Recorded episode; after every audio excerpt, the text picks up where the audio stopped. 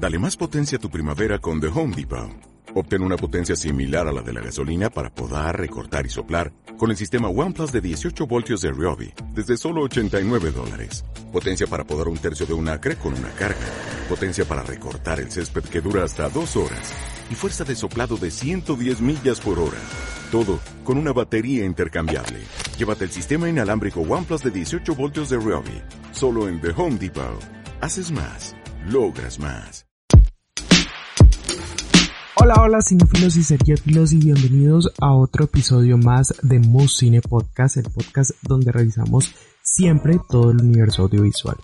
Y venimos con una segunda parte de ese especial que ustedes ya habían escuchado y que ya habían conocido un poco más de cómo las actrices mayores en Colombia, las mujeres actrices mayores en Colombia viven la industria audiovisual, cómo es envejecer dentro de la industria audiovisual y cuáles son los cambios que se tienen. Y en especial estuvimos con María Cecilia Otero, Consuelo Luzardo y Carmenza Gómez quienes nos contaron todo esto. Pero otra vez venimos para esta segunda parte con tres actrices nuevas súper interesantes para contarnos más de toda esta experiencia dentro de la actuación y cómo es envejecer en la industria audiovisual colombiana. Y esta vez vamos a iniciar con una actriz que tiene también un recorrido grande dentro de la televisión colombiana. Inició en los años 70 y la verdad es una de esas actrices que ustedes pueden recordar por la serie La Selección porque era la mamá del 10 justamente. Y es una actriz increíble, de Buenaventura, y es nuestra queridísima Margot Velázquez, quien está hoy con Musine en este especial entre Musine y Man Project, a los cuales los pueden encontrar en Instagram como arroba musine y arroba man-project con Y de proyecto, o en Spotify nos pueden encontrar como Musine y Man Mujeres Adultas Mayores, para encontrar toda esta entrevista que tenemos con todas las mujeres adultas mayores de la televisión colombiana. Así que no nos demoremos más y vamos a la entrevista con esta gloria de la televisión.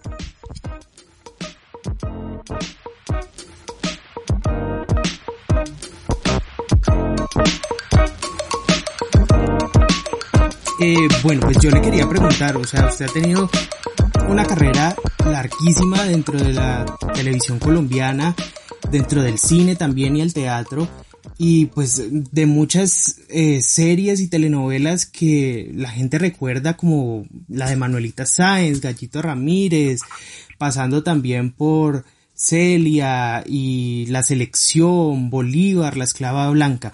¿Cuál de esos proyectos usted recuerda como, como con más aprecio o que fueron muy importantes para su carrera? Eh, para mí todos digamos, cada, cada, cada personaje que surge, cada proyecto es como, como un nuevo noviazgo, como un nuevo amor. sí, eh, es muy emocionante abocar cada proyecto, eh, enfrentarse al personaje, tener que hacer la investigación eh, encontrarse con un director diferente en la mayor parte de los casos, con un elenco diferente. Uno encuentra compañeros con los que ya ha trabajado, pero encuentra mucha gente joven e incluso eh, viejos compañeros con los que antes no, no le ha tocado. Entonces, en el caso mío, cada, cada, cada proyecto es... Mm, como, no si fuera el primero, pero sí eh, de una gran importancia. Entonces, mm, ya mirándolo desde el punto de vista de la del porcentaje de la duración del proyecto o del personaje. Exacto. Entonces, eso, es como lo que cambia un poco. Entonces, uno recuerda a, mayor número de capítulos grabados, mayor... Uh, mayores recuerdos, mayor número de experiencias, eh, más grandecito el cheque, más eh, movilización dentro del país, de un lado para otro haciendo exteriores o estudio o lo que sea. Eso es como lo que lo que hace la diferencia. Margot, cuéntenos usted cómo inició en la televisión, o sea, usted cómo llegó a este, porque usted llegó en los principios de la televisión también, de lo que se estaba formando de televisión aquí en Colombia y en ese boom de una muy buena televisión colombiana. Eh, bueno, a mí me hacen un gran honor cuando me consideran de las veteranas del país. Me hacen un gran honor porque la verdad es que cuando yo llego a la televisión eh, la televisión, es natural que la gente lo piense así por edad, por el tiempo que llevo, ¿no? Pero digamos, cuando yo llego a la televisión en el año 75, la televisión ya llevaba, había compañeros que eran estrellas, gente de gran reconocimiento, de gran valor, que llevaban más de 20 años trabajando en televisión. La televisión arranca en los 50 y pico yo entonces en el 75 ya eh, tenía como compañeros gente que yo desde afuera había admirado, eh, no tanto, digamos, um, tenido autógrafos de ellos porque como que yo no no no, no correspondía a mi estilo, ¿sí?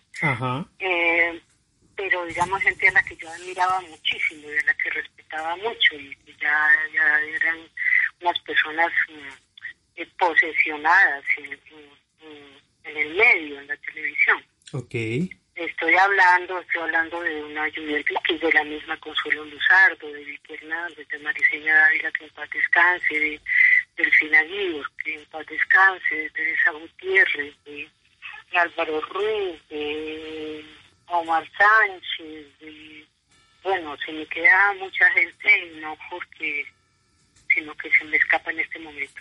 ¿Y a usted qué la motivó a entrar a, entrar a, ese combo, a esa actuación, a, entrar a la televisión? Yo ya yo estaba haciendo ya teatro. Yo hacía teatro, yo hacía estudiaba teatro, y estudiaba danza y, estudiaba pintura. Eh, el, director de la Escuela de Artes del distrito donde yo estudiaba pintura, el maestro Antonio Madero, que era eh, una, un, gran artista en todos los sentidos, porque era escultor, ceramista, eh, diseñador, era ministro Rosa Cruz en Colombia, no sé qué.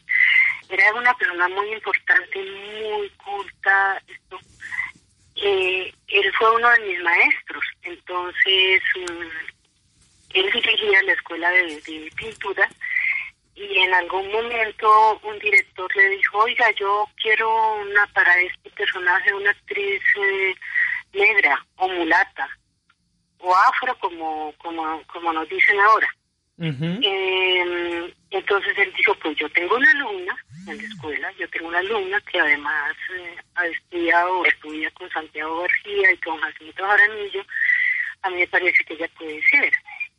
Porque el director eh, del que hablo era Felipe González y dijo, no, es que ya estoy como cansando de que me pinten actrices, me las pinten de negro, yo quiero una, una negra de verdad o una mulata para este personaje que inicialmente llevaba 30 capítulos en la novela y después se convirtieron en 80.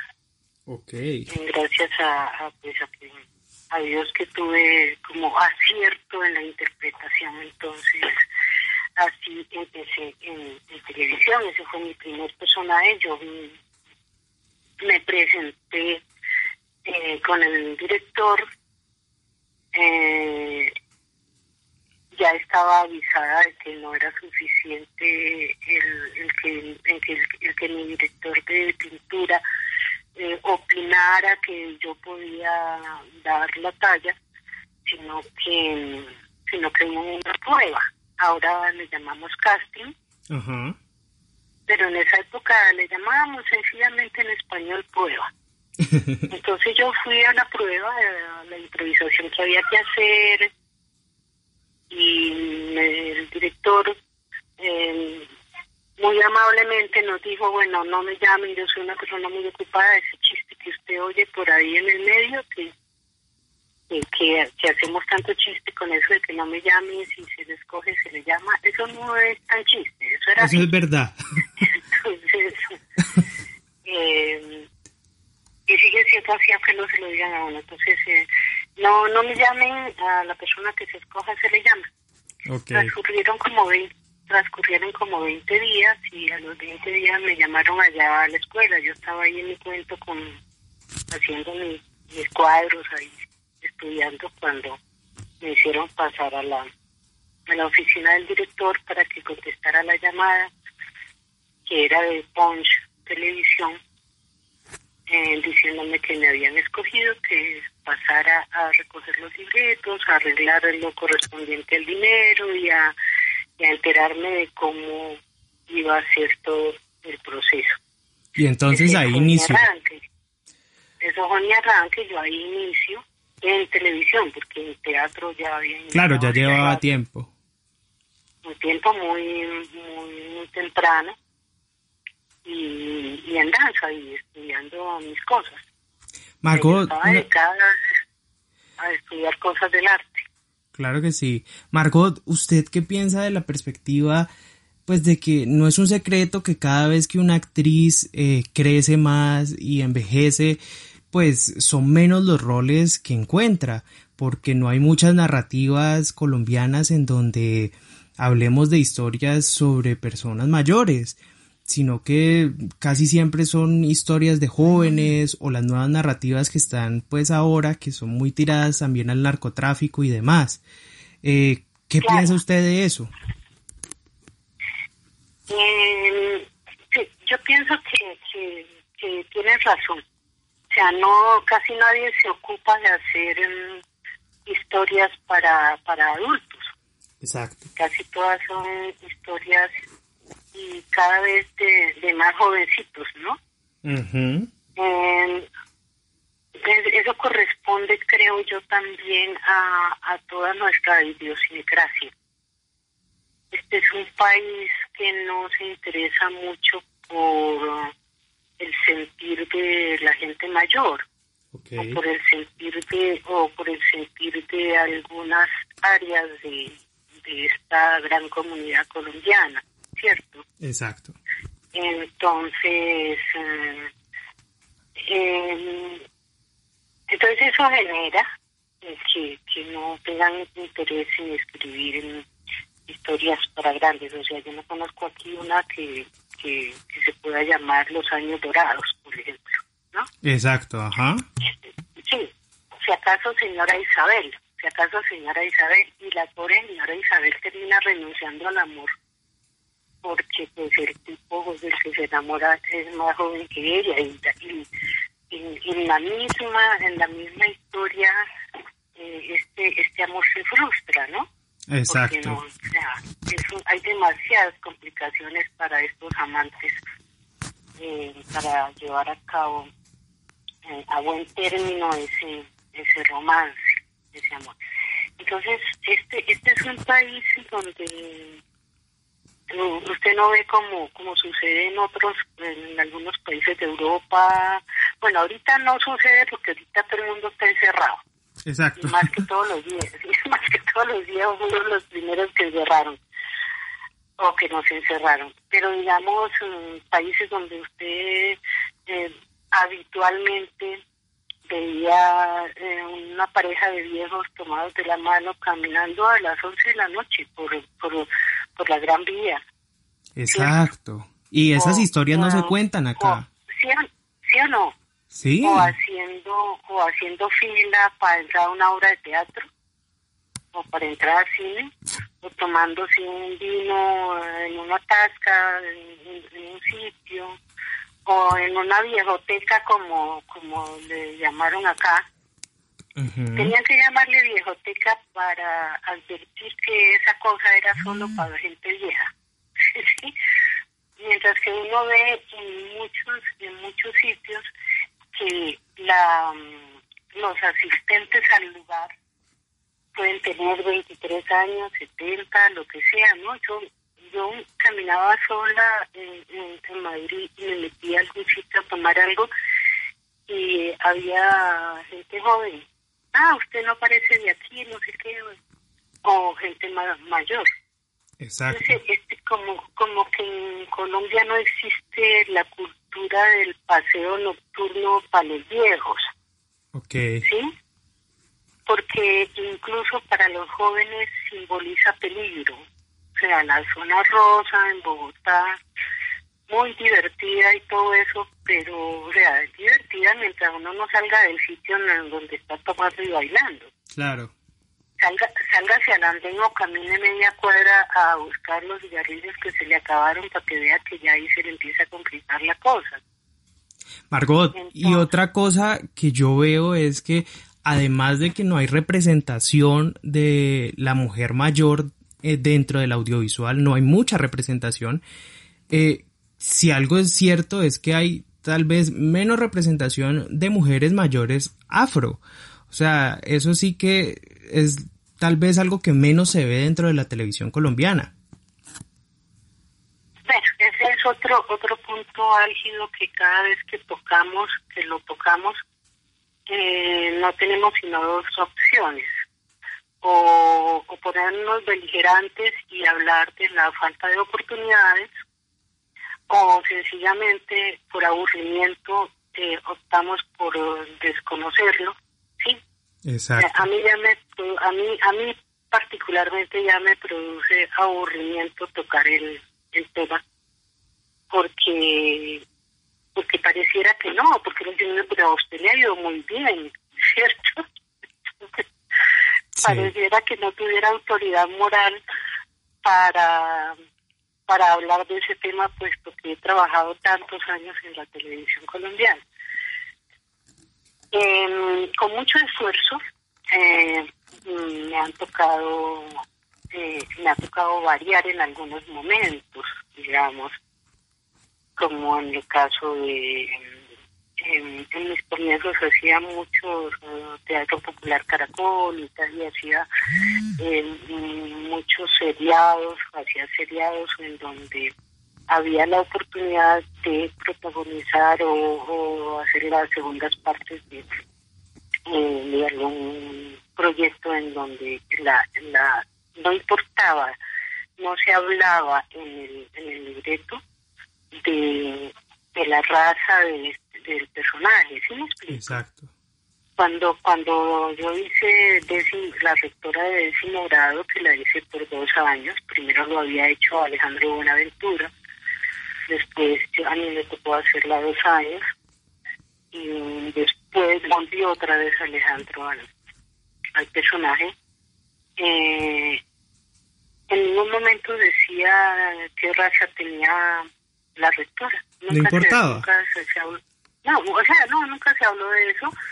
A mí me llamaron Alfredo Tapan, que era el director, y Jorge Emilio Salazar, que hacía una, una asesoría ahí. Y, y nunca nunca se habló de, de eso.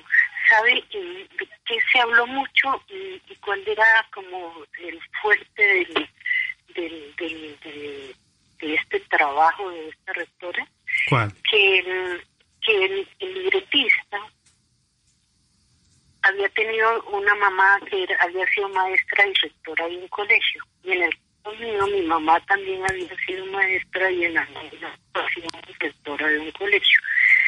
Entonces era como esa retroalimentación entre los dos, conversando de nuestras mamás, de, de todas las cosas chéveres y de las cosas menos chéveres para conformar ese personaje. Totalmente. Eh, en, en, muchos otros momentos me han tocado las mamás, ¿cierto? Exacto. Pero las mamás de afros. Exactamente. Naturalmente las mamás de afros, ¿no? Eh, si, si el personaje, si el protagonista es un afro, pues su mamá lo más seguro es que sea afro, o su papá por lo menos menos que sea que, que tenga pues una combinación como la mía que soy clínica. Pero eh, eso es obvio es natural entonces tienen que llamar una mamá afro para este personaje. Pero se el caso de muchos otros personajes que existen en, las series como abogados, vecinos, eh, gerentes de empresa, eh, secretarios, eh, esto, el otro, el otro, el otro, que, que son afros en la vida real. En la vida real, la población afro ha ido haciendo conquistas e incluso hemos tenido un presidente afro de la nación más importante del mundo, de la más poderosa hasta ese momento. Exacto. Entonces, entonces, pero entonces de lo que uno se queja no es de que lo pongan a hacer personajes afros, que eso es el, como la mala interpretación que ha habido. Okay. No es que uno se queje de que lo pongan a hacer personaje afro, porque es que si yo estoy haciendo la, la mamá de Freddy Rincón, pues la mamá de Freddy Rincón es de Buenaventura, era de Buenaventura y era afro, y Freddy es afro, era afro, o es afro. Ajá. Sino, sino de la, la, la poca capacidad de percibir que en la vida real afros hay ingenieros, abogados, ladrones. Eh, Exacto, que pueden ser los otros personajes de cualquier serie. Sí, exacto. Eh, y uno, incluso uno termina discutiendo con su manager, discutiendo, termina discutiendo con su manager, diciéndole, pero mira, no te interesa que estén haciendo la vida de, de Freddy Rincón o, o la vida de Diomedes Díaz o la vida de este otro para, para proponerle, ¿cierto? O para que o para que te llamen. Entonces la queja era, carajo, dentro de cuántos meses o dentro de cuántos años vuelven a hacer una serie como la selección a ver si tengo el chance. Totalmente. ¿Cierto? Wow. Y es increíble porque es que o sea, es que usted por lo menos es una de las más grandes actrices colombianas y saber que, que no le dan la oportunidad tal vez o que de pronto ni siquiera participa en los castings como usted misma está diciendo, sino hasta que haya una serie que tenga esa temática, pues es duro. Y, en, y claro, en, en las series históricas es más... Mm, digamos, es como más lógico, ¿cierto? En la serie histórica, si, si, vas a hacer una esclava, pues llaman afro. Si vas a hacer una esclava afro, llaman afro. Eh, pero pero yo me refiero pues es que es que es como a, a, la a, al querer ignorar que no solo uno puede interpretar a alguien de su raza, sino a alguien de, de otras características, porque este es un país de mezclados. O sea, eh, eh, los criollos en, en este país no eran blanquitos todos. Exactamente. Los criollos, eran, sí, los criollos, no, hay un señor, hay un, un historiador, Múnera, de Cartagena, que tiene dos libros bien interesantes. El uno se llama El fracaso de la nación y el otro es como el otro es como Fronteras Invisibles, algo así. Son dos libros muy muy buenos de él, en donde habla de todo el proceso del mestizaje y el mulataje y cómo se fue aceptando una cosa primero y después ya no les convino y entonces aceptaron la otra y como no sé qué y, y toda esa ese discurso que tenían los españoles de que eh, el mulataje era regio, porque mezclaba la espiritualidad y la inteligencia de la raza blanca con el deseo libertario y la fortaleza del negro, la sensualidad del negro. o sea, a medida que se fue acomodando la conveniencia histórica, se fue se fueron cediendo eh, derechos o eh, en fin. Entonces eso es, es una cosa ya que, que traemos nosotros como en nuestra historia y que funciona así. Y, y uno entiende que quien escribe que en un momento dado tiene que escribir sobre algo que le resulte productivo, ¿cierto? Todo el mundo escribe para vender eh, sus libros o por lo menos una gran mayoría de personas. Con esto no estoy desacreditando ese, ese trabajo.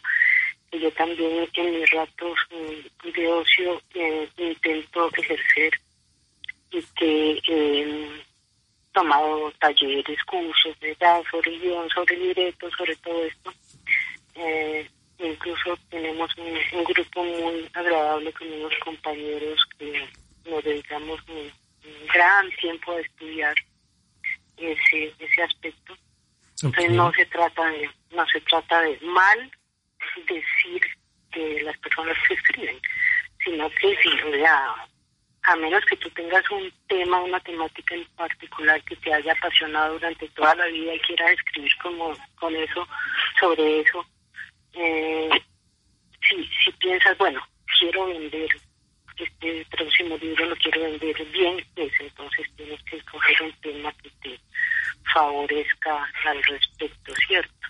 Totalmente. Y se puso de, y se puso de moda el narcotráfico, y se ha puesto de moda la champeta, y se ha puesto de moda el ascenso de, personas que, que vienen muy de, de de lugares humildes de la sociedad y se convierten en grandes artistas. Entonces, mm, mm, eh, el caso de Diomedes, el caso de, otros. Entonces, el de Pambelé, etcétera. Entonces, Margot, mm, como que no van cabiendo por el mismo proceso que ha tenido el, adulto mayor en este país. Totalmente. que nadie toca el tema, como que no, no sé, no sé si es que no vende eh, la vida de una persona mayor. Pero la cosa es que, por ejemplo, en, en países como Estados Unidos, por ejemplo, uno ve a Jane Fonda con una serie sobre adultas mayores y pues Jane Fonda ya tiene bastantes años y, y, es súper exitosa, tiene seis temporadas. y no son Exacto, entonces uno dice, sí funciona, la cosa es por qué no estamos contando también esas historias. Margot, ¿qué, ¿qué de las series y de las telenovelas antiguas que usted protagonizó, que usted estuvo, que usted participó, eh, extraña, o sea, qué extraña en el modelo de producción, de dirección, de los actores, de las narrativas. Ese, es un, tema bien difícil, ¿sabes? Porque yo soy de las personas que yo, yo no pienso que todo pasado haya sido mejor. Ok. Yo no, yo no soy de, las de las mayores que sostienen que todo pasado fue mejor. A mí me parece que que hoy hay mejor muchas cosas. Imagínese usted toda la tecnología que se ha desarrollado. Nosotros nos tocó hacer novelas donde donde el lago lo hacían dentro del Gradi, de los estudios Gradi. ¿Usted alguna vez fue a los estudios Gradi, de ahí de la 19 con quinta? No, no señora. unos unos estudios pequeños, pequeñitos y ahí hacíamos, ahí hicieron una novela en la que yo no trabajé, hicieron una mm. novela donde hacían un lago, donde hacían una piscina, había una piscina ahí en la mitad del estudio. A mí me tocó con un, con un lago en una serie que se llamaba Matea. Mm, había un laguito ahí en, en la mitad y, ni siquiera se veía, se hacía referencia. Entonces había unos había unos montículos y a uno lo paraban ahí y entonces uno empujaba, hacia el agua y empujaba al compañero que se tirara al agua. Y abajo había un poco de costales, costales con, con arroz para amortiguar la caída y un asistente con una manguera que agarraba y lo lavaba uno, lo mojaba el piso la cabeza y uno salía del lago mojado. Totalmente. Métete, métete, que el agua está deliciosa. Pues, pues ya, no puede ser ese tiempo mejor que este. sí, totalmente. totalmente. A, mí, a nosotros en Manolita Sáenz nos metieron dos caballos en estudio y los caballos empezaron a comer la las flores, las maticas que había en las ventanas de la, de la escenografía. Y eso que te estoy y eso que te estoy hablando de los 70. Exacto. Que yo te digo que, que ya estos, estos monstruos compañeros de, actores como Consuelo, como Maricina, como todos los que te mencioné, ya llevaban más de 20 años. Sí, ya tenían tiempo. Ya tenían tiempo y todas las que... Y las técnicas habían cambiado. claro, las dificultades que habrán tenido iniciando iniciando este trabajo de televisión. Wow. Entonces, no, entonces, entonces la tecnología. Eh, a ver, ¿qué puede decir uno que, que otros tiempos fueron mejores? La, la mística que había tal vez, ¿no? La mística que, tenía el, el oficio. Como conllevaba tantas dificultades la realización, entonces mm, había una gran una gran mística y no éramos tantos como ahora entonces uno, digamos, si yo estaba esta tarde con ganas de ir a mirar grabar, haciendo estuviera en la novela, yo iba y pedía permiso al asistente dirección que si que yo quería entrar y saludar a los compañeros y uno iba, uno iba de visita. Wow. Claro, uno iba de visita y, no a estorbar el trabajo de los compañeros, no, no era un concepto así de relajo, no. Para ver. Uno iba, uno iba, saludaba al director y saludaba al asistente de los compañeros, se quedaba un rato mirando la grabación, a veces tenía una cita con alguna compañera o mm. compañero y lo esperaba para almorzar, para salir a almorzar ahí a las 19 eh, y, bueno, y así. Eh, uno terminaba un proyecto y uno podía decir, voy a llamar a Pepe Sánchez a decirle que termine este proyecto, que, que si, que, qué proyectos tiene, que si que yo estoy disponible, okay. la orden. Entonces, pero ahora eso no se puede hacer, a uno no lo conoce nadie ya, uno no conoce a nadie, es que esto ya es una industria, es una cosa, eso, esto ha cambiado, ya no es tan parroquial la cosa. Total. El concepto de actor integral, el actor como yo le vi una vez haciendo a Consuelo Luzardo hablando de ella, no sé por qué la cogí ahorita de ejemplo, que la admiro mucho.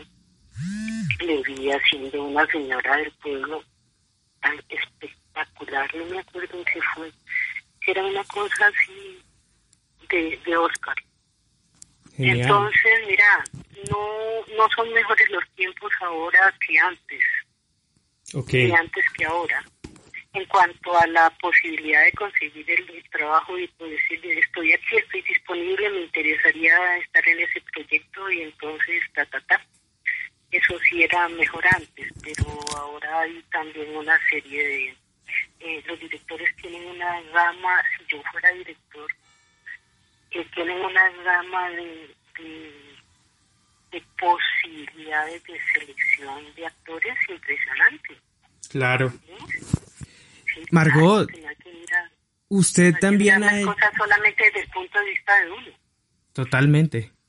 Margot, usted usualmente ha, y también la escuché en una entrevista que usted decía que usualmente usted la, la han puesto a hacer personajes eh, del Caribe. Y usted, y usted es de Buenaventura. yo soy de allá, del puerto. Exacto. Y, y no hay muchas historias tampoco, pues usualmente la selección fue una, pero no hay muchas historias tampoco que diga uno, listo, están representando el Pacífico colombiano sino que casi siempre son del Caribe en donde nosotros la encontramos más. Claro, hicieron azúcar, hicieron azúcar hace muchos años y después la repitieron o la, la rehicieron en donde yo no trabajé en ninguna de las versiones y eso era del Valle del Cauca. Ajá. Eh, porque acuérdese que Buenaventura es del Valle del Cauca. Exacto. Sí. eh, y también se hizo una cosa que se llamaba Sur Verde por allá en los comienzos de los 80 me parece. Sur Verde, que se grabó la mitad en Bogotá, la mitad en Tumaco, ahí hice yo también un, personaje, pero, pero digamos que siempre eh, está como, no importa de qué, de qué costa sea, si es de la costa atlántica o si es de la costa pacífica, Okay. Eh, note, note usted que siempre los personajes importantes pues son interpretados por actores blancos. sí. Me refiero, me refiero, me refiero y además porque corresponde a un hecho histórico. Los dueños de la finca. Pues sí, exactamente. sí, los dueños, los dueños de la mina.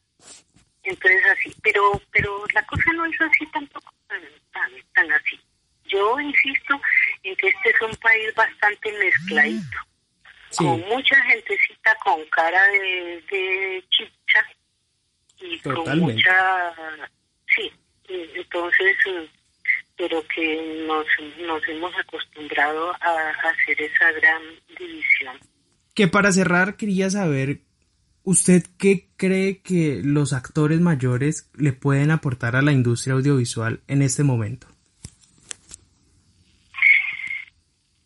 Pues yo creo que tenemos mucha, mucha autoridad respecto a, a la interpretación.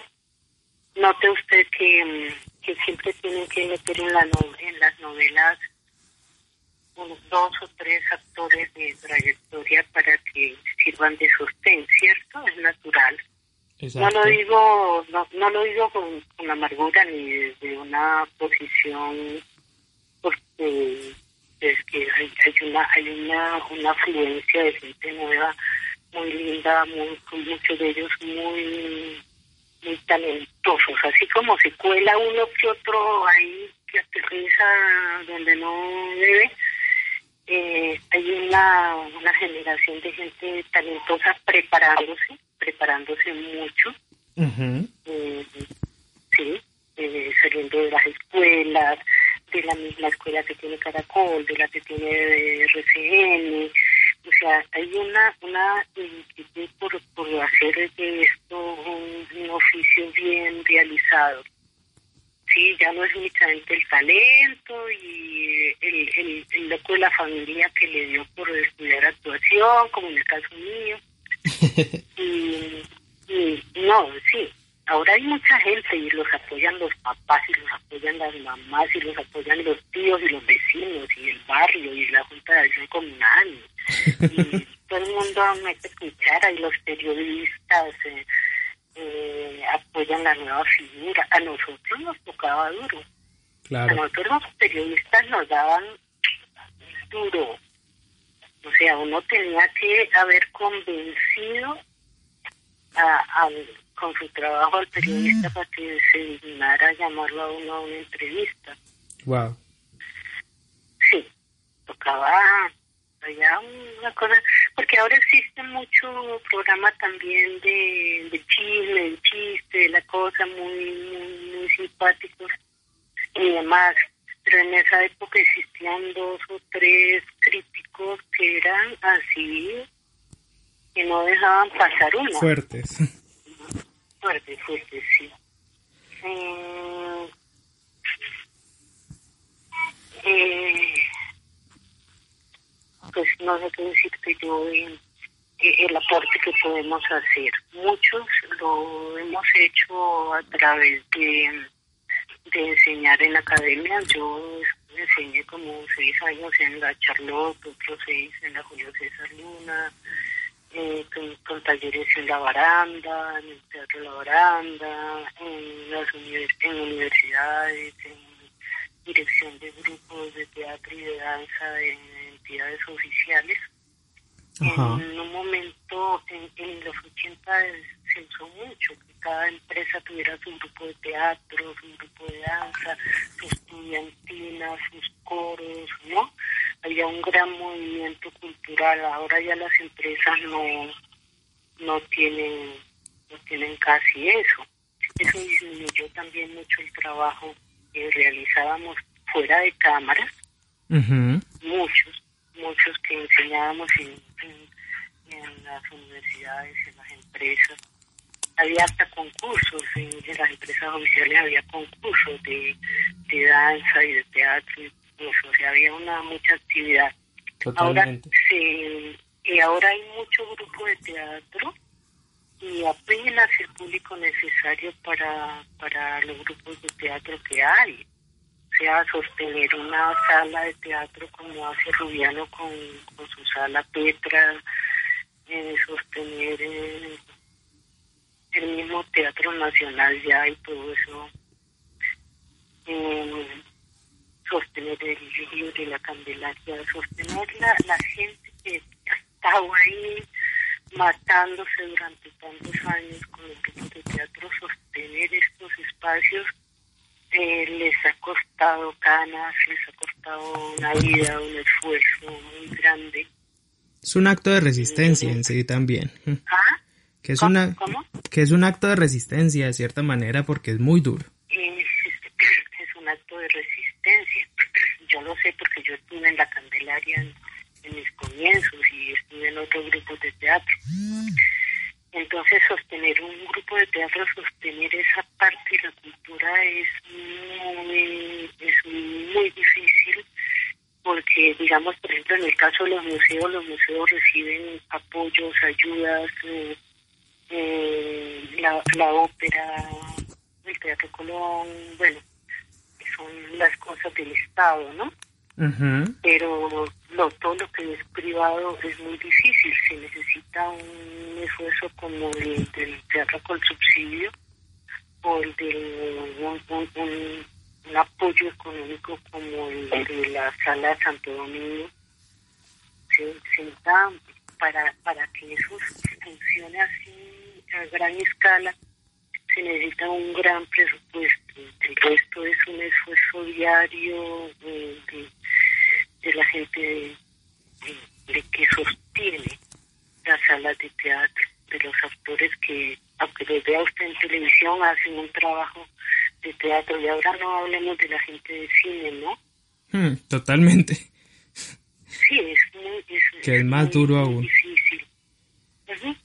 Y pues respecto al, al, trabajo que yo pues no, no, no tengo teatro, yo sé lo que cuesta tener eso.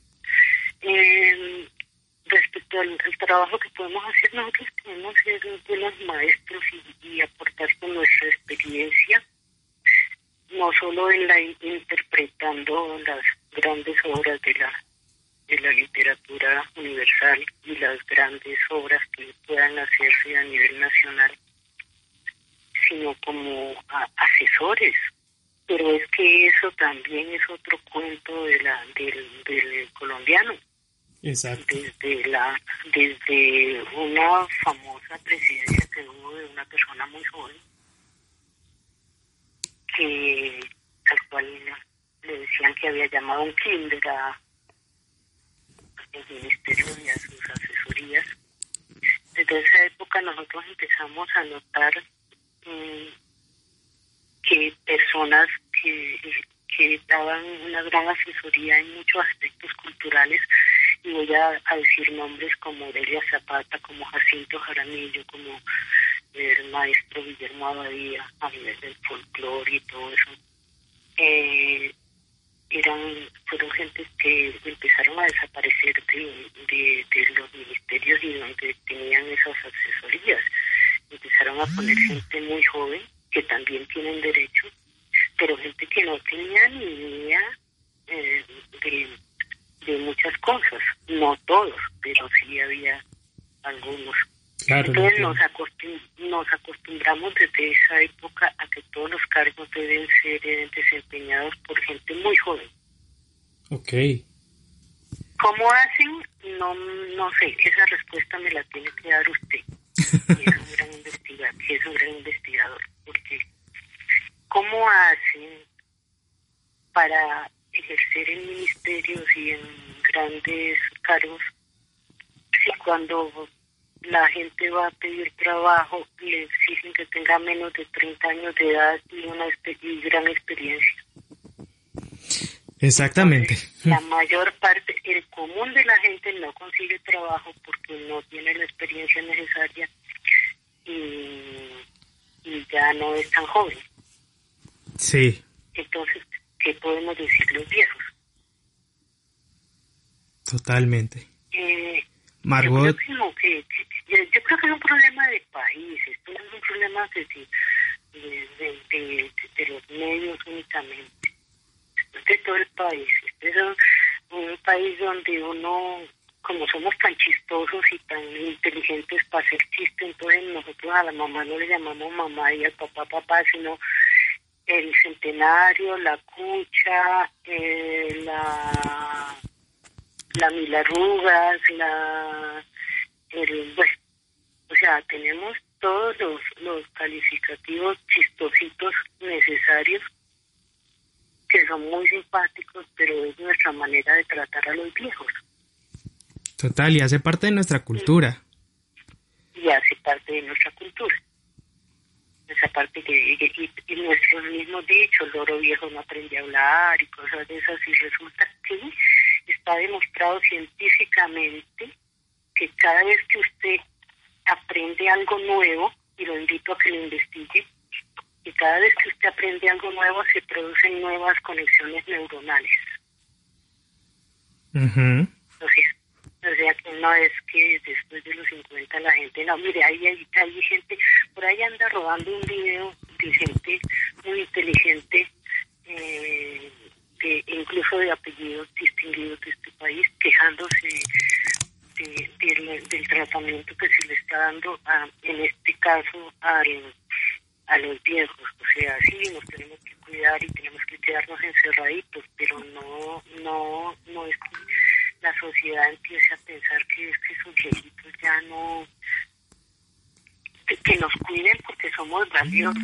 Qué maravilla, si nos dicen que nos cuidan porque somos valiosos, yo soy un Jorge Triana, que es un valioso señor Santos Molano, que es, un valioso el otro señor y la otra señora, y que por eso nos quieren cuidar. Pero no porque qué hacemos con esto, como con los paraguas viejos cuando está uno en verano, que terminan en el rincón y nadie los vuelve a tocar. Cuando vuelve a llover, entonces dicen dónde andará el paraguas. Totalmente.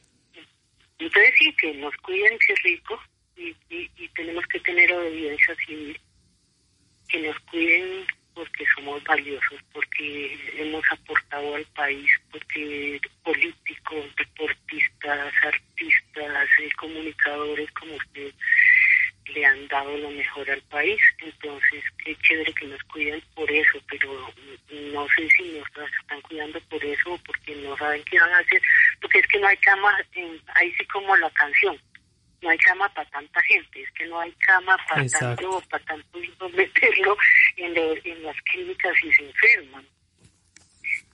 Totalmente. Entonces, nosotros podemos aportar mucho porque tenemos el cerebro sano todavía, además porque la misma actividad intelectual y, artística nos obliga a, tener ese cerebro funcionando y el cuerpo en las mejores condiciones posibles. Claro. Entonces hay mucho que, mucho que aportar, pero resulta que ahora a mí me tocó un día hacer un trabajo y el coach que me tocó porque era un, un trabajo de unas cosas que tenían que mandar para México con una, una entidad que ya que ya desapareció. eh, y el coach pues, tenía como 19 años, 20 años.